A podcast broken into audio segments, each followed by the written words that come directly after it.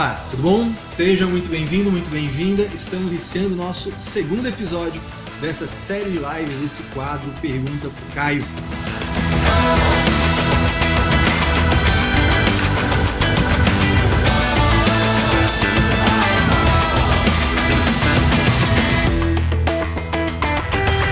Muito bom, Leonardo tá por aí. Dulcineia também já mandou ali mensagem né, do Cineia, tá, já chegou mandando dúvida, né? Mas é que assim do Cineia, né, eu já falei para vocês, manda lá, pergunta pro arroba caiomelo.com.br, lá eu vou escolher as perguntas que eu quero responder aqui nos episódios, tá? Se a gente tiver tempo, né, se tiver disponibilidade, de repente a gente dá uma olhada na dúvida de alguém, mas hoje a gente vai, vai atender, a gente vai conversar com o Adeilson, que está com dúvidas sobre uma empresa de incorporação imobiliária, está querendo saber como é que funciona a tributação disso e a gente vai falar aqui ao vivo, tá certo? Antes de mais nada, meu momento blogueirinho, você sabe como é que é. Se você gosta desses episódios, se você gosta desses vídeos, né? Clica aqui embaixo para curtir, se inscreve, ativa notificações porque isso faz toda a diferença aqui para o canal. E se você quer me acompanhar um pouquinho mais de perto, você pode me acompanhar pelo Instagram também. Lá no Instagram eu estou como arroba Caio Melo Oficial. Então lá você me encontra, Caio Melo Oficial. Todo dia tem story, tem caixinha de perguntas, tem dúvidas sobre contabilidade, tem memes, tem de tudo um pouco por lá. Tá certo? Bem, sem mais delongas, Vamos para o que interessa. Né? O nosso convidado já está por aqui. Deixa eu colocar aqui o meu fone para conseguir escutá-lo. Ah, chegou o homem! Cheguei. Beleza? Sumi aqui e voltei rapidinho. Muito bom. Então, do Cineia foi mal. Vai ter que ficar para depois, porque a prioridade é do Adeilson, que está aqui com a gente para falar sobre a atividade imobiliária. E aí, mestre, o que que manda? Tudo bom, Caio? Primeiramente, é, agradecer pela oportunidade. É, sempre muito solícito, com muito conhecimento aí para a gente. É, agradecer porque nós sabemos que o conhecimento é a base de tudo, né? E eu acredito que é. esse, esse, troca de experiências, esse, esse extrair de informações agrega não só para mim, mas para todos os profissionais e, e ajuda todos nós nessa jornada aí, né? Sim, muitas vezes a dúvida de uma pessoa é a dúvida de várias outras. A gente acha que é, é só nossa, né? Mas tenho certeza que muita gente vai aprender a partir das tuas dúvidas, dos teus questionamentos aí do que a gente vai trocar de figurinha. Não, show de bola, cara. É, eu tenho um escritório de contabilidade, tem pouco mais de um ano, né? Uhum. Vim de uma outra sociedade e hoje eu tenho um escritório de contabilidade que a gente tem uma carteira diversificada, a gente não é segmentado, né? Então hoje uhum. eu tenho uhum. clientes e acho que o Adeilson está com problemas de conexão. Sinto isso, faz parte do ao vivo. Enquanto ele se restabelece, né? Acho que o internet aí do Adeilson tá um pouco aí assemelhada ao Neymar, né? Tá, qualquer coisa tá caindo. Então, vamos aproveitar deixa. Dulcineia mandou aqui pra gente. Vamos fazer um breve intervalo. Dulcinea mandou para gente uma empresa que tem como atividade participar de outras empresas, recebendo lucros. Ela é do lucro presumido. Este lucro recebido é considerado receita para fins da soma do limite do Simples Nacional? Vamos lá, Dulcineia. É, eu imagino que o que você está querendo falar é sobre aquela regra da receita bruta global do ano calendário. Né? Então, uma pessoa física participa de duas empresas, uma delas é do simples, a outra é do lucro presumido. Essa do lucro presumido é uma holding, participa de outras empresas e ela tem aquela receita de equivalência patrimonial, né? Então, vamos lá. Primeiro de tudo, é uma receita da atividade para essa holding. Então, ela vai estar lá no início da DR, vai estar lá no início do resultado realmente tá? É, é tributado? Não, não é. O, resultado positivo de equivalência patrimonial não é tributado, nem no lucro presumido, nem no lucro real, tá? Agora, se isso vai ser considerado como receita bruta, existe uma brecha aí, tá? Pelo seguinte, em regra, né, para empresas em geral, conceito de receita bruta do Decreto-Lei 1598, lá no artigo 12, considera a receita bruta sim. Então, dentro do lucro presumido, dentro do lucro real, vai considerar receita bruta. Inclusive, para a empresa do lucro presumido, verificar os 78 milhões para se considerar excluída do, do, do lucro presumido e ser obrigada ao lucro real. Tá? Agora, especificamente falando do Simples Nacional, a Lei Complementar 123 e a Resolução 140 tem uma previsão lá que diz o seguinte: que receita bruta é e aí lista o que é receita bruta. Então, dentro da legislação do Simples Nacional, não há menção de lucro ou equivalência patrimonial fazer parte da receita bruta. A dúvida que fica é, numa análise da Receita Federal, o que será considerado? Tá? De forma conservadora, eu entendo que a receita bruta da empresa do lucro presumido é o que está no decreto-lei 1598. Então, a equivalência vai entrar mas há uma boa margem para se discutir no administrativo tributário, por exemplo, que a vedação do lucro do, do Simples Nacional talvez tenha que observar o conceito do Simples Nacional, tá? Lei Complementar 123. Então, assim, é uma área cinzenta. Minha orientação como consultor considera de forma conservadora, pensando em compliance, eu consideraria. Agora, tem margem para discutir se o teu cliente está interessado em assumir o risco, tá bom? Vamos de volta. Tô te dando trabalho aí hoje, né? vamos ver, vamos ver se a tua internet vai continuar igual o Neymar aí ou se a gente vai conseguir conversar. Mas vamos lá, não tem problema. Vai, se Deus quiser. Diga, mestre. Mas vamos lá. Então, como eu estava explicando, eu tenho um escritório de pequeno porte que trabalha com mais variadas áreas. E aí acaba que todo contador trabalha com uma boa indicação. Então, recebi indicação de uma incorporadora na verdade, acabou surgindo duas incorporadoras. É, e aí, nesse processo, eu falei: olha, eu vou estudar para poder te passar o que a gente precisa, né? Eu ainda não trabalho com incorporadoras. É, e aí foi que eu comecei a me aprofundar e surgiram as dúvidas, foi até que eu te procurei é, para poder tentar entender esse mundo, né? É, então, o primeiro ponto é que, obviamente, a incorporadora não pode estar no simples, ela é vedada é, dentro do simples nacional, que é onde todo contador corre inicialmente, né? Uhum.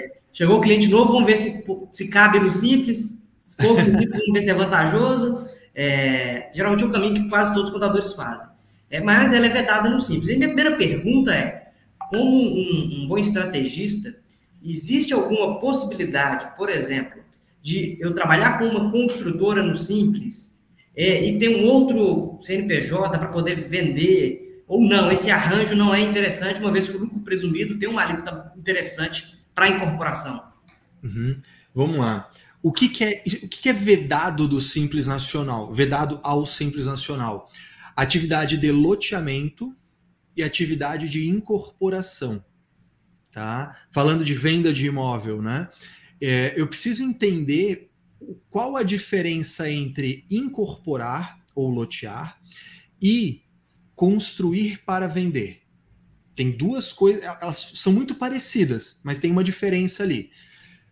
Incorporar significa que você vai pegar um terreno, você vai dividir ele em frações, que são as frações ideais, e você vai fazer um registro no cartório, que é o registro de incorporação, que te autoriza a vender esse imóvel quando ele ainda não está pronto. Esse, assim, essa é a mola propulsora da incorporação imobiliária, essa é a razão dela de existir e onde ela se torna vantajosa. Se você faz um bom lançamento, de um empreendimento, você vende, recebe as suas entradas e com isso subsidia a realização da obra. Então, vender na planta é algo é, central, pensando numa incorporação. Outra coisa é construção para venda.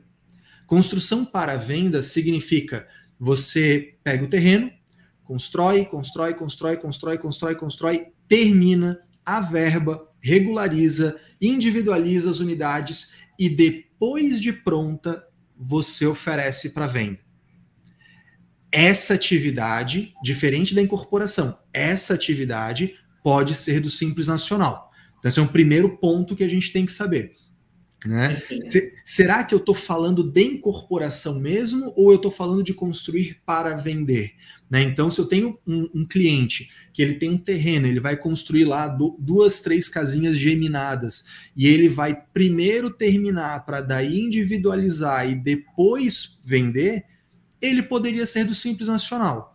Tá? Não significa que vai ser vantajoso, é uma outra história, né? Pode não ser, principalmente porque vai entrar no anexo 1, que tudo bem, a, alíquota inicial do anexo 1 é interessante.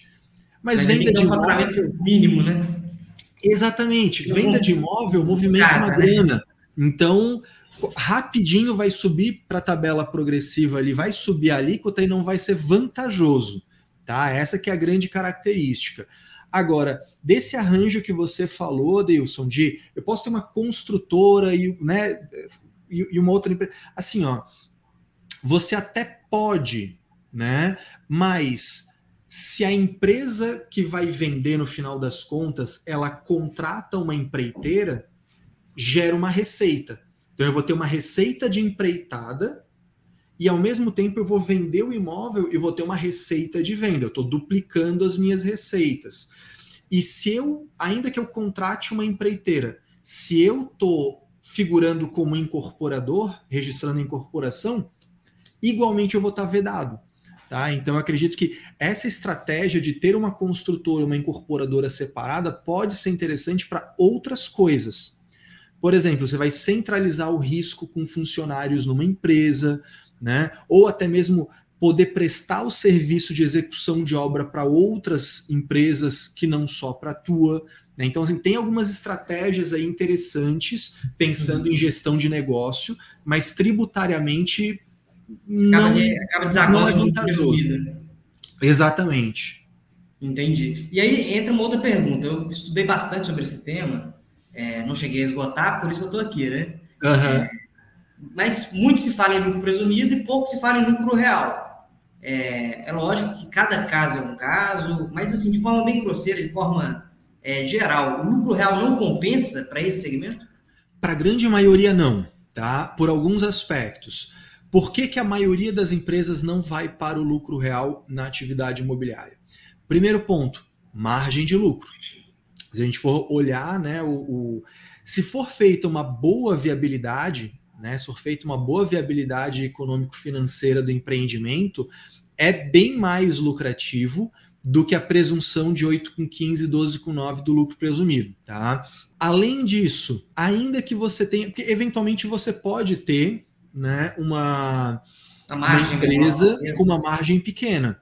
Aí vem um outro aspecto, a organização da empresa porque a gente sabe que assim, é muito costumeiro na construção civil e na atividade imobiliária, operação sem nota, operação de meia nota, mão de obra por fora. A gente sabe que isso é um problema crônico da área, né, que vai sumindo conforme a empresa vai se profissionalizando, mas os pequenos incorporadores, os novos incorporadores, principalmente têm esse problema. Né? E quando eu falo incorporador, tanto loteamento quanto incorporação, né? Então tem esse problema da organização e de ter os documentos hábeis para demonstrar despesas dedutíveis.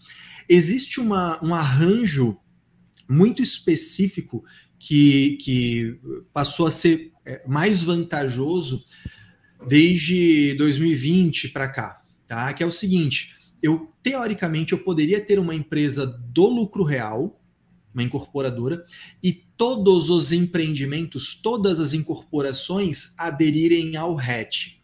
Então eu teria a carga tributária do RET, 4%, e teria as despesas dedutíveis, uma empresa do lucro real que iria né, fazendo ali um prejuízo fiscal. Essa conta ela fecha até aí. Qual que é um, um, um agravante? O RET ele não alcança a compra e venda de imóvel e ele não alcança o aluguel. Essas empresas, com muita habitualidade, elas, por exemplo, eu estou construindo um prédio, aí eu vendo para você. E aí você, ao invés de me pagar em dinheiro, paga parte em dinheiro, parte com a tua casa. Essa casa que eu peguei para revender não tributa no RET. Aí essa eu teria que tributar no lucro real. E aí a maioria dos, dos contribuintes, não, a maioria dos contadores não está psicologicamente e tecnicamente preparado para lidar, por exemplo, com o lucro real da atividade imobiliária.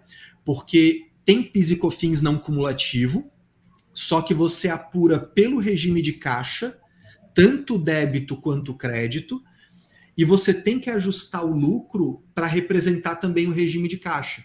Tá? Então a gente tem aí algumas barreiras. Por conta desse cenário geral, é muito raro a gente ver uma empresa é, no lucro real sendo da atividade imobiliária.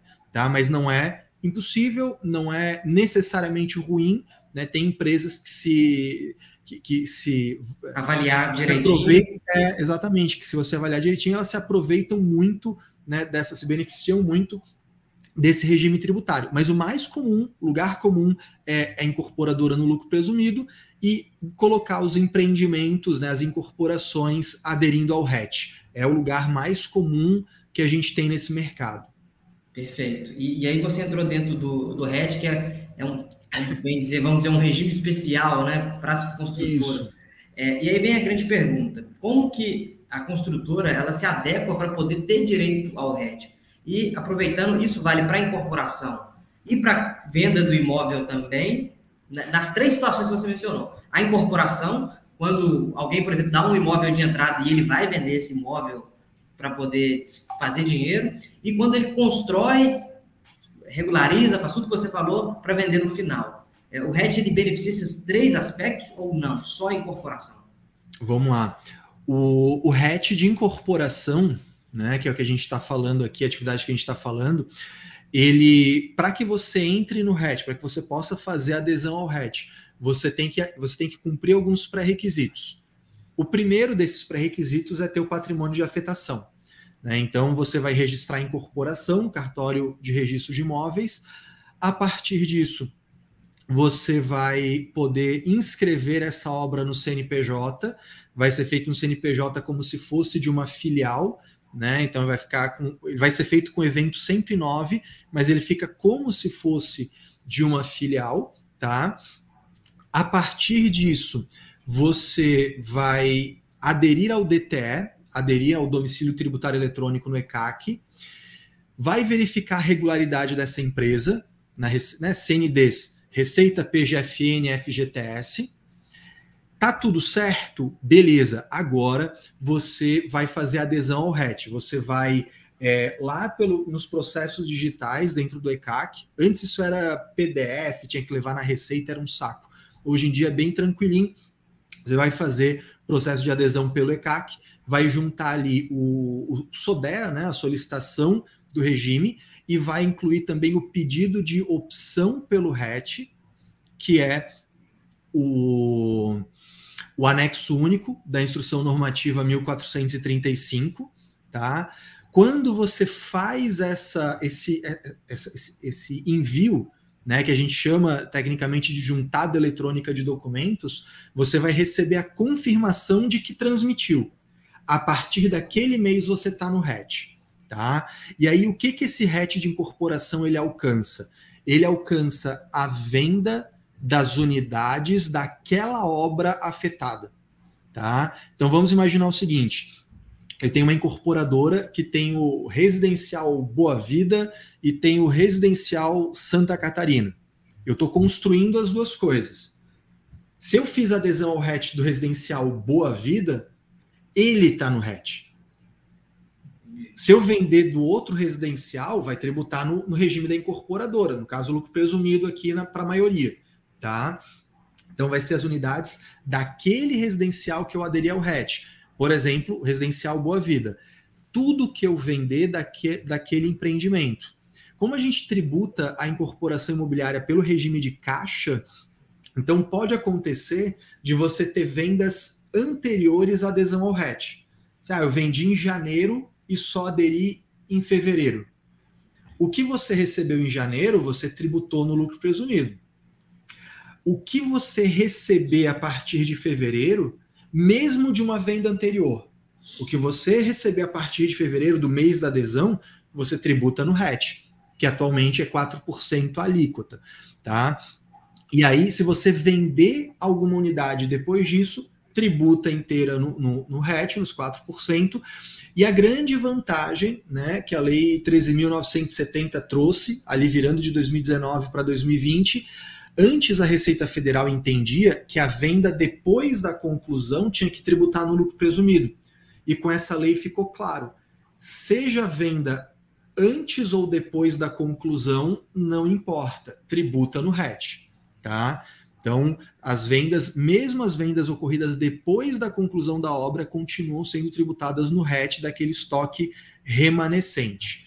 Tá? O que, que você tem que tomar cuidado? Aderir ao RET é fácil, não é complicado, mas você tem que fazer esses, eh, esses passos direitinho, porque eles podem colocar em exigência o teu processo se você não atende alguns desses quesitos e de propósito eles demoram um pouco para conferir o processo. Então, por exemplo, um dos quesitos do RET é a regularidade. Você não pode estar devendo, você tem que ter CND ou certidão positiva com efeitos de negativa. Se você estiver devendo, eles vão botar o teu processo em exigência e se você não regularizar, vão indeferir, tá? Outra coisa, quem já aderiu ao RET tem que permanecer regular a, a instrução normativa 1435, que é a do RET, ela exige que o contribuinte tire as CNDs de seis em seis meses e faça boa guarda. Ou seja, a fiscalização pode questionar isso. Se tu aderiu ao RET, deixa eu ver aqui se tu ficou regular, mostra aqui as tuas CNDs. Então, existe essa prerrogativa. Outra coisa que tem que tomar cuidado, o RET ele é muito simples de apurar, muito fácil de aderir, mas ele é definitivo. O que, que significa isso?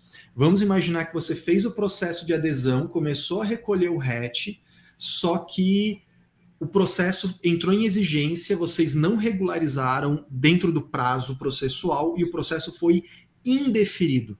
Ah, Caio, tudo bem, eu vou pedir a restituição do RET e ou vou compensar. Cara, a lei diz que o RET não é passível de restituição ou de compensação com débitos do lucro presumido, por exemplo. Tá? Então, teoricamente, aquilo ficaria de presente para o fisco. Tá? Então, tem esse cuidado. Eu até já vi na prática, tá, Deilson? Já vi é, situações em que a pessoa fez o pedido de restituição e deu certo. Tá? Foi, Mas, né? É, assim, cara, vou tentar, vou dar uma de louco aqui. Ele fez e restituiu. Beleza. Agora, não é o que está na legislação, então tem que saber que pode dar errado, tá? É, e ali, para fechar na tua pergunta, né? O que está alcançado pelo RET? Eu falei o que está. Agora vamos falar do que não está. Aquele exemplo que eu dei, se eu pegar uma unidade e revender, isso está fora do RET, porque é, é atividade de revenda de, de, de, de, imóvel, não é de incorporação. Se eu pegar o dinheiro e aplicar no banco, né? Ah, eu vendi um imóvel, tributei no RET, recebi esse dinheiro, esse dinheiro está no banco. O banco tem uma aplicação, automática ou não. Esse rendimento da aplicação financeira não tributa no RET, vai tributar no regime da incorporadora. Tá? Então a gente vai ter, é como se tivesse duas empresas em uma. É uma empresa só, só que como você tem uma obra afetada, você vai ter que ter uma contabilidade segregada e você vai ter essa obra afetada no RET, tributando os 4%, guia única, mas essas outras coisas que acontecem vão estar na contabilidade sendo tributadas pelo lucro presumido.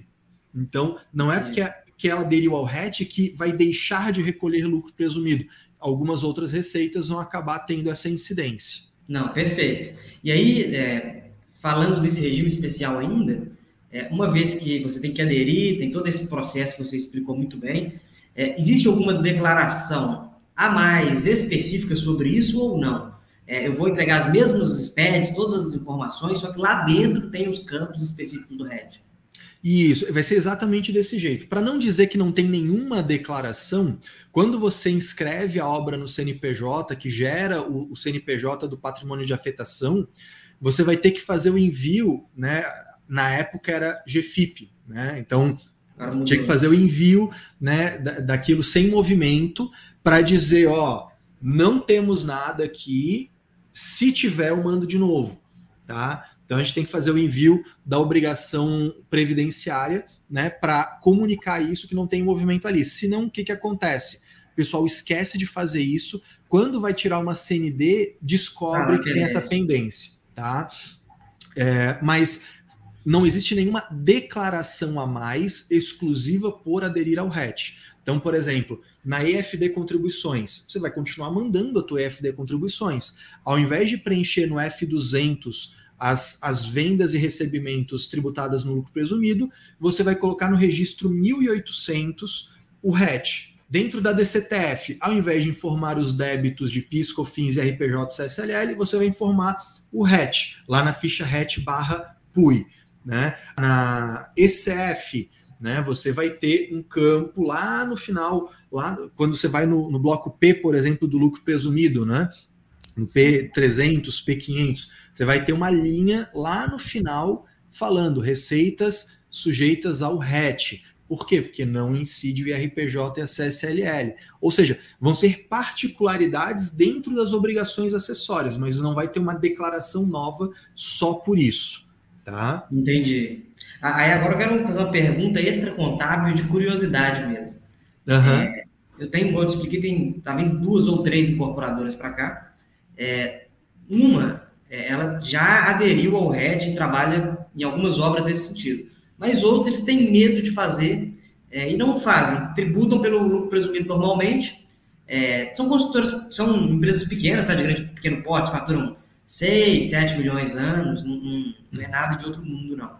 É, não que 6, 7 milhões seja pouco dinheiro, né? Mas, mas é, para esse nicho, né, para esse ramo de negócio, é um, acaba sendo de pequeno porte. Mas eles optam por se ficar no lucro presumido, pagam ali entre 6% e 7% de imposto final. É, você sabe, tem uma noção por que, que às vezes eles optam por isso? Olha, é, a gente tem um problema no Brasil, e não é só na atividade imobiliária, a gente tem um problema é, do empreendedorismo brasileiro, que é a falta de qualificação técnica. Né? Então, muitas vezes o empresário ele surge por necessidade, por ocasião e não por planejamento. Mesmo quando ele surge por planejamento, é, não é um lugar comum ao Brasil é, estudar viabilidade financeira, econômica, né, fazer ali, no caso da atividade imobiliária, né, observar o, o BDI, que é onde você olha os custos indiretos da coisa, a viabilidade do empreendimento, estudar análise financeira. Na maioria dos empresários não tem isso.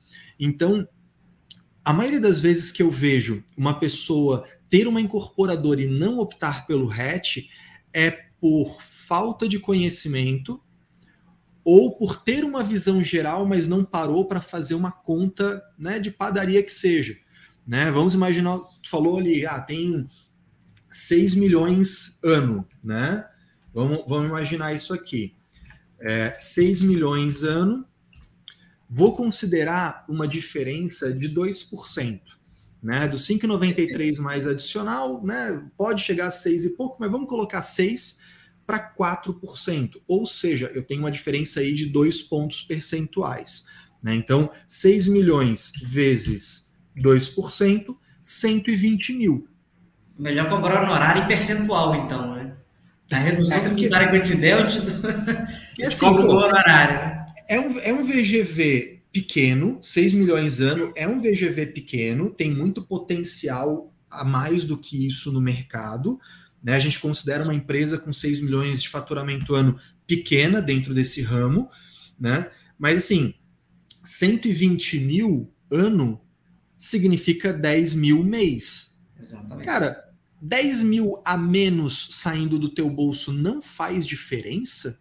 Né? Vamos imaginar que você, né, porque vai ter uma obra afetada que vai aderir ao RET, enfim, você vai ter um trabalho a mais, né? Mas assim, eu sempre defendo que honorário de, de empresas desse ramo sejam cobradas, os honorários sejam cobrados por hora, por, por hora não, desculpa, por obra, tá? Então assim, é, a empresa. Vai ter um trabalho a mais. Se tem empresas consolidador ali, vai ter as Isso. demais. Exatamente. Então, assim, vou fazer uma no nova obra. Então, dentro da, da viabilidade dessa obra, já tem lá a despesa de honorário contábil dessa obra. Se ela vai ser através de uma SCP, se vai ser através de SPS, vai ser dentro da própria empresa, se vai aderir ao RET, se não vai, já está incluso no meu custo. Pode ser qualquer uma dessas modalidades, mas cada nova obra eu cobro um novo honorário.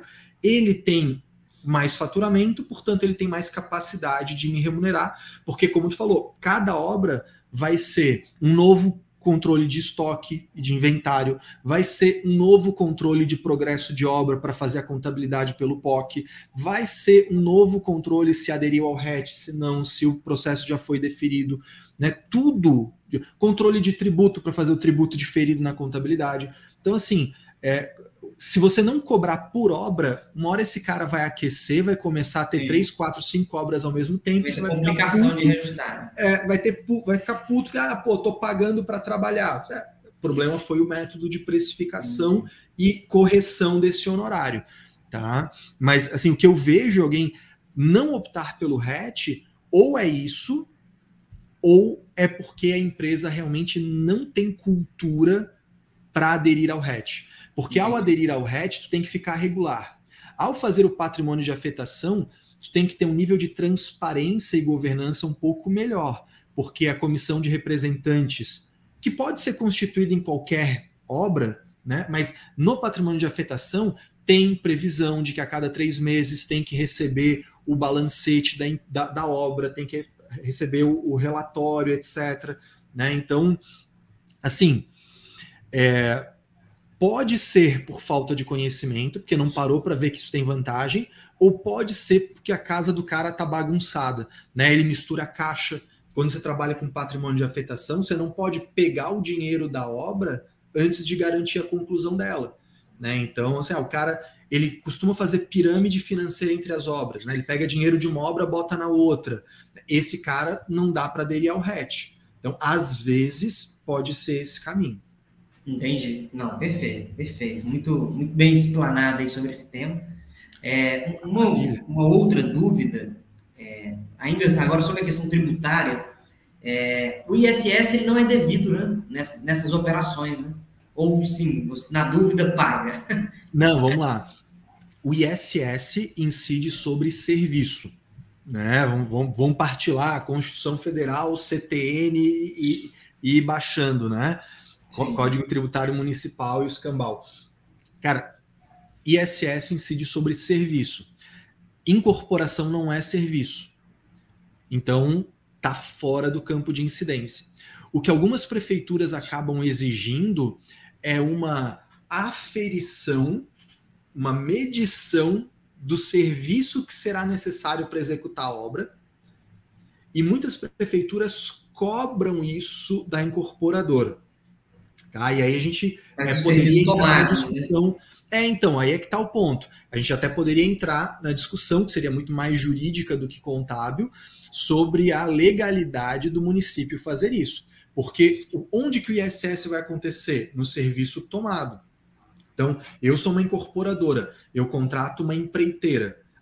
Da empreiteira para mim ao ISS, eu como tomador de serviço vou efetuar a retenção do ISS, tá? Ah, eu tomei serviço de projeto, de arquitetura, de topografia, de terraplanagem, enfim, N coisas que aí sim são serviços que, para mim, incorporadora, são serviços tomados, ou seja, vão compor o valor do meu estoque de imóvel em construção. Então, eu, incorporadora, não tenho fatos geradores para ISS. Agora, né, eu vou ser tomador do serviço, eu vou efetuar a retenção, vou recolher, né? E a, a, o que as, os municípios acabam fazendo ah, é mais fácil fiscalizar uma incorporadora do que fiscalizar vários prestadores. Então eles vão na incorporadora e muitas vezes na base do grito, né? Então, se você quer a certidão de regularidade de conclusão da obra, só se você confirmar que recolheu isso. Né? E às vezes fazem um arbitramento ali que, no meu ponto de vista, é bastante é, subjetivo, bastante absurdo né? Agora, de verdade mesmo, assim, os únicos casos que eu vi uma prefeitura cobrar ISS no final da obra foram todos casos em que houve sonegação, tá? Foram casos em que a incorporadora tomava serviço e aceitava um recibo de locação de equipamento. Né? Ou seja, os caras estavam ferrando a prefeitura e a prefeitura estava tentando ferrar eles, aí fica esse jogo aí para ver quem pega quem. Tá? Assim, eu, eu, nunca vi uma empresa regular que fez tudo por dentro, que tudo mais, eu nunca vi uma dessas ser cobrado ISS. Pode ter acontecido, mas eu não vi na prática ainda. Não, perfeito, perfeito.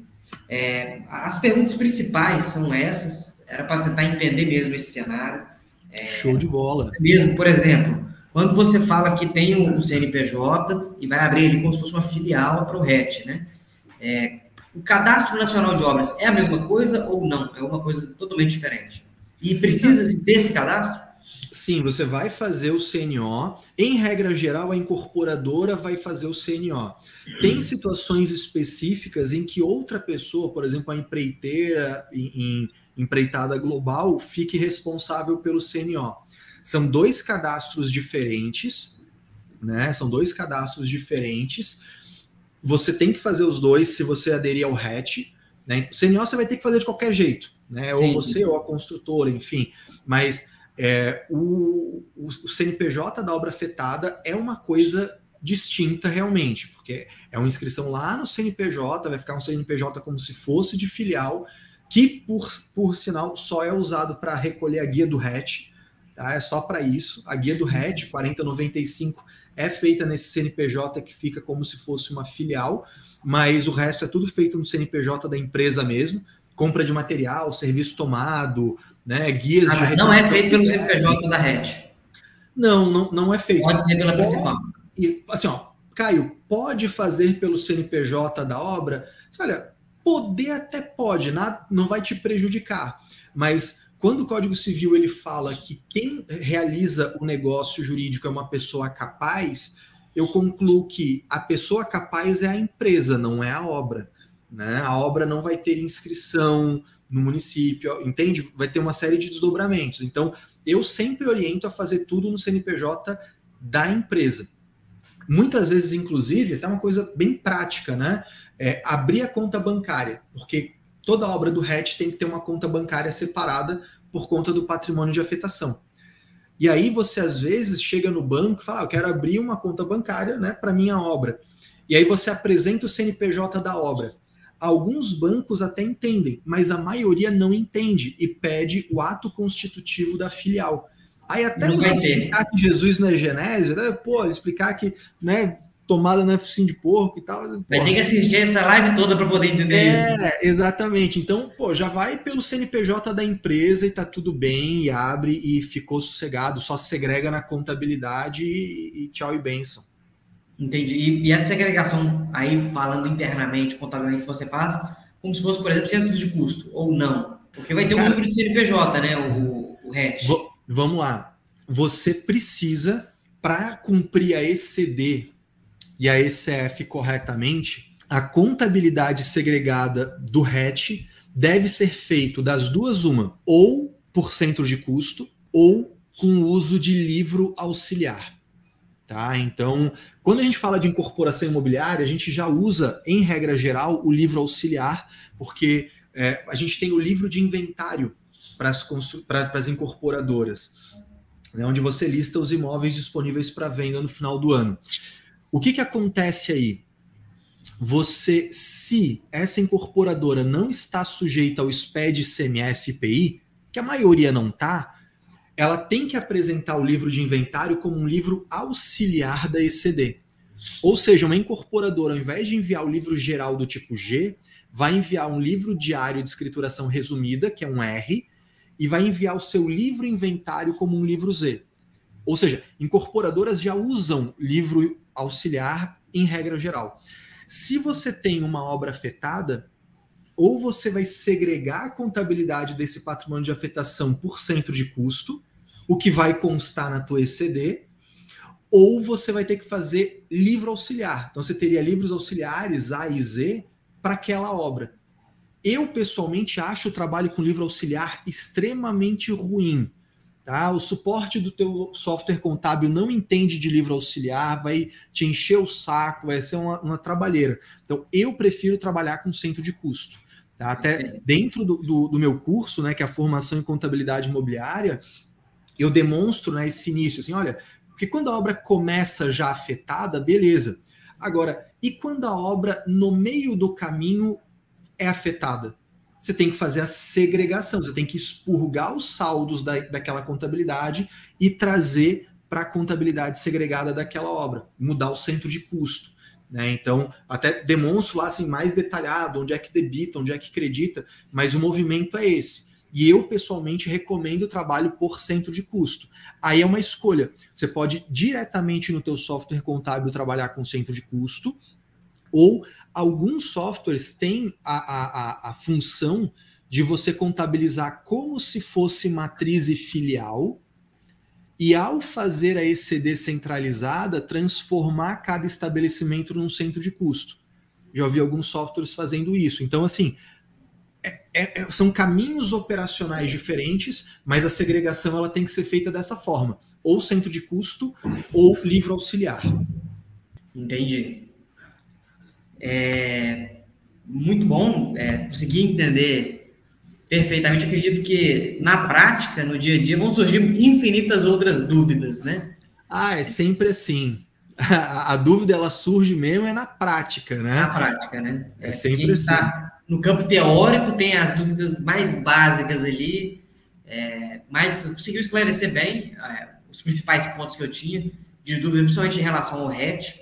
É, uhum. Porque de fato, chegou esse empresário, ele paga ali o presumido normal e eu perguntei, por que você já não adotou o RET? Falei, ah, depois eu olho isso e, e falei, ah, então vamos estudar para ver o que a gente pode fazer para trazer uma economia, fazer uma contabilidade consultiva, né? É, mas para isso precisa primeiro entender. Então, pretendo me inscrever no seu curso aí logo, logo quando abrir as vagas, é, para poder também estar tá bem inteirado sobre esse assunto, para poder prestar um bom serviço, né? Porque senão também não adianta, né? Pegar para não entender e não fazer direito, melhor não pegar, né?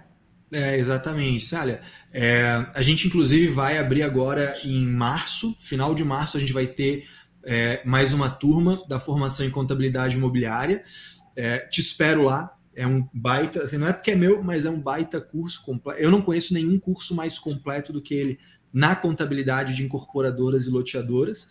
Mas a grande questão é essa, assim, pô, apareceu oportunidade. Ou eu encaro isso para fazer um trabalho de excelência, um trabalho de alto nível, né? Ou, cara, talvez valha até a pena passar para alguém, para um parceiro, para um colega, porque se você não faz direito ou não tem segurança disso, daqui a pouco você faz o cara pagar mais imposto do que devia, você coloca a contabilidade dele como, sei lá, desqualificável, né? o cara vai apresentar lá para uma licitação e perde, enfim a gente tem que ter um compromisso né, com o, o serviço de alto nível. Eu acho Sim. que é aí que a gente, é, a gente se valoriza enquanto profissional individual e enquanto classe profissional, quando a gente adota essa postura de ser um contador alto padrão, ser um contador que, independente do tipo de, de empreendimento, eu vou entregar em altíssimo nível, é, a, a pé de igualdade de qualquer companhia listada na bolsa. Tem que ser desse jeito.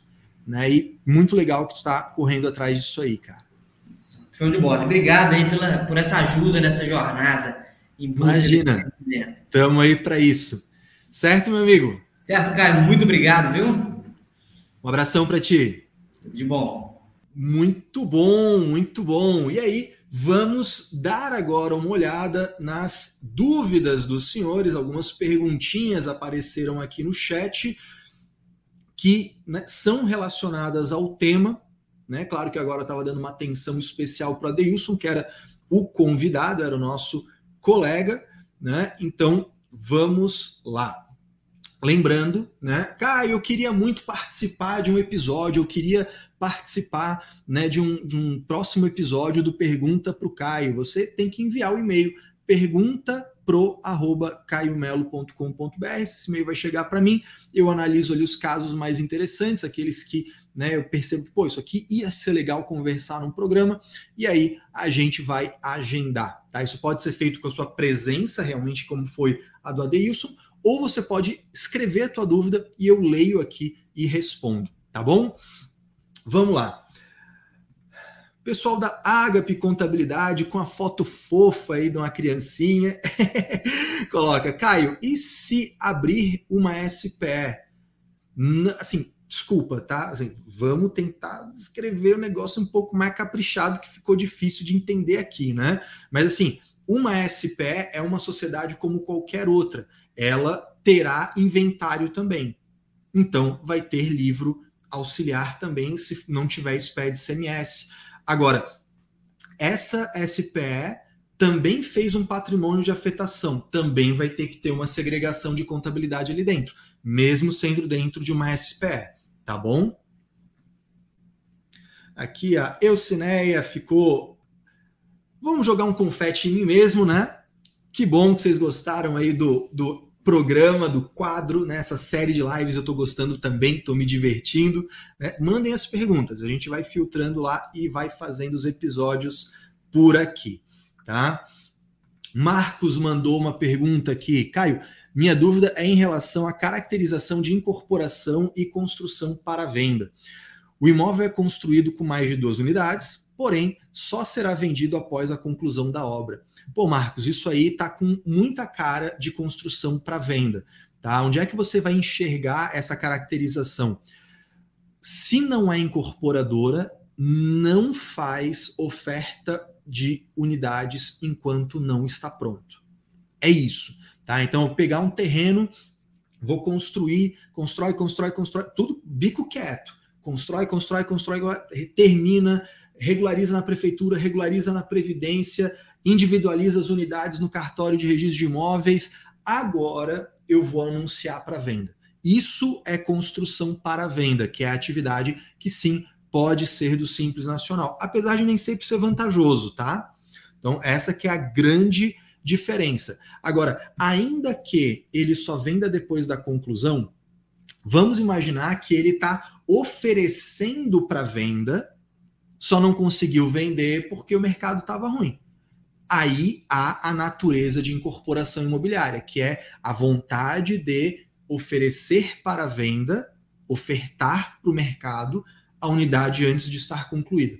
Aí ele tem que registrar a incorporação no cartório de registro de imóveis, fazer a NBR 12721 e o escambau. Beleza? Espero que tenha esclarecido. Deixa eu ver aqui. Olha aqui, ó, aluno, eu adoro meus alunos, eles são os mais fofos de todos, né? Tá aqui, né? Caio é show, só consegui entender o que é incorporação com ele. É isso aí, que bom, que bom, fico muito feliz, tá?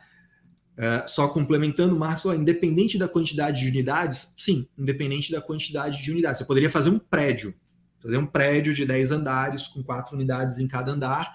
Se você constrói tudo termina e só depois você vai oferecer para venda, não há por que ser feito o registro de incorporação. O registro de incorporação, de acordo com a Lei 4591 de 64, é justamente para você poder oferecer, né, prometer a venda antes de pronto, tá bom? Deixa eu ver o que mais aqui. Vamos subindo.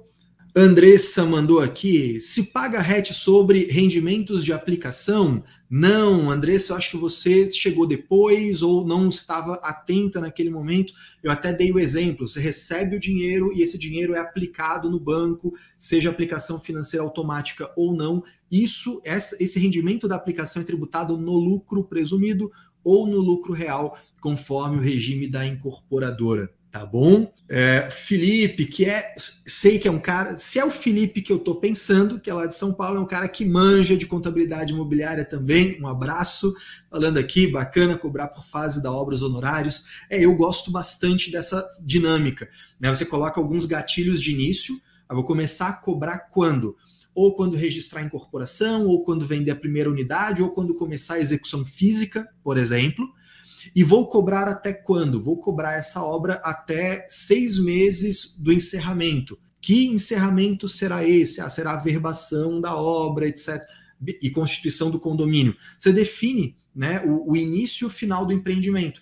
Porque antes desses gatilhos é gastinho pequeno de, de projeto. Tudo bem, tu não vai cobrar ainda desse cara. Depois, né, pô, você já entregou a obra, já regularizou tudo. Seis meses depois é só carteira de recebíveis. Então também tá bem de boa, não precisa cobrar uma obra por causa disso. Mas aí esse ínterim você cobra por obra. Eu pessoalmente gosto bastante desse formato. Não é o único, mas é um que eu gosto. Tá? Cristiano perguntou aqui né, sobre a contabilidade segregada, né? acabamos de falar aí com a derradeira dúvida do Adeilson, né? Vamos ver aqui. A Ariane perguntou: uma empresa que já está no RET, porém está com débitos, ela pode perder o mesmo? Pode, ela pode sim. Ela tem, como eu falei antes, ela tem que se manter regular. De repente, perdeu essa parte, chegou depois, acontece então, tem que ficar ligado, porque não só você precisa estar regular quando adere, mas a IN 1435 exige a manutenção dessa regularidade quando diz que a empresa precisa verificar a CND e fazer boa guarda de seis em seis meses, tá bom? Né? Isso aí, ó, o, Wellerson ou Wellerson, desculpa, eu não sei exatamente, falou o seguinte: ó, para usar o hatch, o empresário tem que ser muito disciplinado e tem que fazer o patrimônio de afetação. Exatamente, no início aí da nossa consulta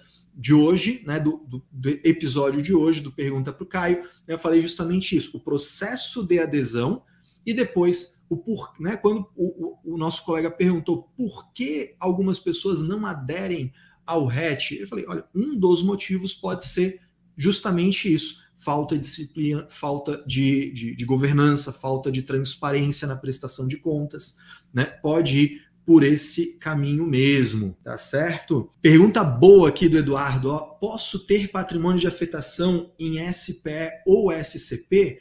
Pode, sem problema nenhum. Você pode fazer a obra, né? Você constitui uma SCP, vai fazer o empreendimento na SCP e dali afeta o patrimônio e adere ao RET ou constituo uma SPE, dentro da SPE faço empreendimento e ali dentro eu afeto o patrimônio e faço adesão ao RET, sem problema nenhum. Inclusive, dentro da formação em contabilidade imobiliária, eu falo justamente disso. Usar SCP, usar SPE, usar SCP com SPE, combinando as duas.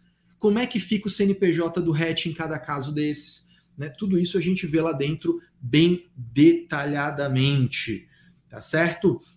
Antes de eu continuar aqui com as dúvidas de vocês, só quero lembrar mais uma vez novamente, se você está gostando dessa live, está gostando desse programa, pergunta para o Caio, vai aqui embaixo, clica no joinha, se inscreve no canal, ativa as notificações, porque isso ajuda a gente a alcançar mais pessoas e ajudar mais gente a, a elevar o nível da contabilidade para vocês se tornarem contadores de alto padrão realmente, certo? Vamos ver aqui, vamos ver as últimas dúvidas. A Antônia, o parecer normativo 18 de 84, para quem não sabe, esse parecer normativo 18 de 84 é sobre parceria, né, contrato de parceria para loteamento ainda pode ser utilizado para parceria em loteamento entre um terrenista PJ e um desenvolvedor também PJ?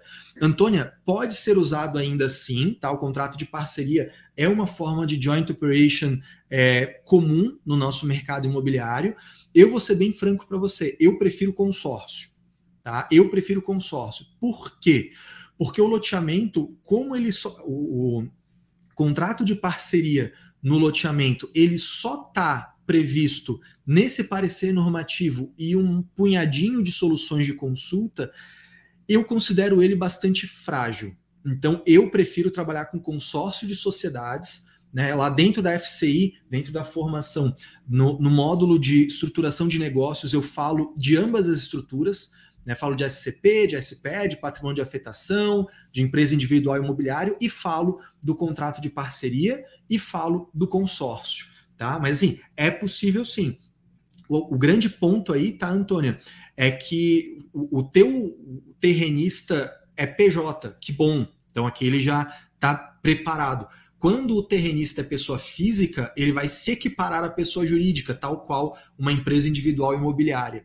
Tá? E aí só tem que ficar atento porque cada um tributa a sua parte das receitas, né, recolhendo PIS, COFINS e R contribuição social, cada um entrega a parte que lhe cabe na IFD contribuições, na DCTF, então só tem que tomar esses cuidados, mas ainda é aplicável esse, esse, esse parecer ainda não foi revogado, tá bom? Vamos dar uma olhada aqui, né? A Rosa mandou Olá, Caio. Uma empresa está terminando a construção de oito apartamentos, tem quatro sócios. Eles estão preferindo não vender e fazer uma cisão na empresa e receber cada um a sua parte. Algum problema? Cara, é que assim, dizer algum problema tem que olhar a documentação, tem que olhar quais, quais vão ser os termos dessa cisão. A princípio, não há problema em fazer uma cisão, tá? É, você vai fazer a cisão, por exemplo, uma cisão parcial. Né? Alguns vão sair e outro vai ficar com a empresa remanescente. Ou uma cisão total. A empresa será extinta e todo o patrimônio será dividido né, entre empresas dos sócios né, que estão saindo dali. Pode ser feito sem problema nenhum. O que, que tem que tomar cuidado é com os casos corriqueiros né, de sonegação quando se disfarça a venda de imóvel através de unidades. Então, pode ser que a Receita Federal queira é, olhar isso mais de perto? Sim, altamente provável. Tem algum problema em si? Não, a não ser que seja um esqueminha, a não ser que seja uma jogadinha né, para disfarçar a venda de imóveis. Aí é outra conversa. Então, não dá para eu te dizer, tá, Rosa, que se tem algum problema ou não. Pode ser que tenha, mas aí tem que olhar o caso em profundidade mesmo, tá bom? Ah, tô... a Andressa falou aqui que tá no trabalho e de olho aqui. Eu entendi, beleza, tá, tá, tá explicado. Não quero rolo com o teu chefe, com a tua chefe, tá bom? Muito bem. Deixa eu ver aqui que a Rosa mandou. Aqui, pessoal da contabilidade Triemba. Vamos ver. Ah, ele mandou aqui outra, me melhor redigida. Vamos ver. Caio, parabéns. Desculpa, não entendi a diferença da incorporação e da empresa somente vende as unidades. Por que não é bom ela tributar no Simples Nacional? Primeiro de tudo, não é que não é bom. Vamos lá. Incorporação não pode, não pode ser do Simples Nacional. Ponto. Construção para venda pode ser do Simples Nacional compra e venda pode ser do Simples Nacional, tá? Essa, bem, esse episódio vai ficar gravado, você vai poder voltar para assistir de novo, né? A, a, explicação da diferença de incorporação e construção para venda. Agora, não é que não é bom ela ir por Simples Nacional. Se eu for uma empresa de construção para venda ou de compra e venda, eu posso ser do Simples Nacional. Cabe a mim analisar se é vantajoso o Simples Nacional. Qual vai ser o meu VGV, meu valor geral de venda? Qual vai ser meu faturamento durante um ano? Isso vai me colocar em qual faixa do anexo 1?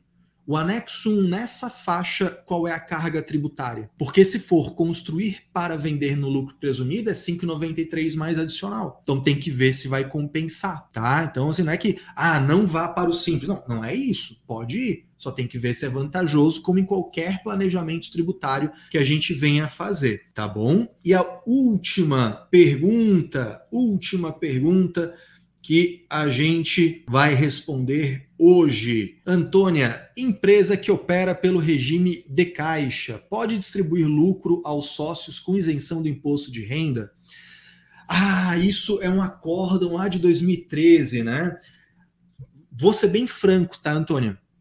Eu entendo que esse acórdão foi fruto de um analfabetismo contábil das partes envolvidas. Tá? Eu acho ele absurdo, acho ridículo. Tanto é que a gente não vê isso aparecendo de novo. Tá? Então não, a gente não tem isso de forma consistente. Na minha opinião, tá? Na minha opinião, esse acórdão é ridículo, ele é absurdo. Não conheço nenhuma incorporadora do Brasil, né, pelo menos que eu conheça, nenhuma que siga esse acórdão. Primeiro, né, porque o acórdão é para quem está sendo analisado ali, não é para todo mundo, né? não é como né, uma repercussão geral ou como um repetitivo que todo mundo tenha que acatar. Né? Começa por aí. Agora, outro ponto importante: você, se considerar a validade desse acórdão, você fecha 90% das incorporadoras do Brasil. Porque tributar um lucro só porque a tributação da empresa é regime de caixa não está previsto em lei nenhuma. Isso que é importante também lembrar. Esse acórdão ele é baseado exclusivamente na falta de capacidade daquelas pessoas envolvidas de entender que os tributos diferidos já mostram o lucro líquido do imposto que será devido lá na frente pelo regime de caixa, tá? Então assim, tem essa polêmica, mas no meu ponto de vista ela assim, tá longe de ser algo que, que seja muito levado a sério nesse mercado. Tá bom? Muito bem. Lembrando a todos que você pode enviar a sua pergunta, pergunta pro caiomelo.com.br né, e eu vou ter o maior prazer de ler todas as suas mensagens e escolher aquelas mais interessantes para virar um episódio como esse aqui, seja com você aparecendo. Se você quer aparecer, você tem que mandar lá, assim, ah, eu quero conversar contigo ao vivo, né? Se não, eu vou ler a sua pergunta e vou responder aqui ao vivo num próximo episódio, né? Já lembrei vocês de fazer a inscrição aqui no canal. Quero lembrá-los de me acompanhar lá no Instagram, arroba Caio Melo Oficial. Todo dia tô lá mandando, né, botando a caixinha de perguntas para vocês, né? Tô lá colocando a, a, as respostas por escrito, botando uns memes para divertir a galera também, dando umas respostas mal-humoradas, tudo isso faz parte. Beleza? Gente, muito obrigado pela sua audiência, pela sua participação. Espero que tenha sido útil. Fica com Deus. Um forte abraço. Uma ótima semana para você e até o próximo Pergunta por Cara.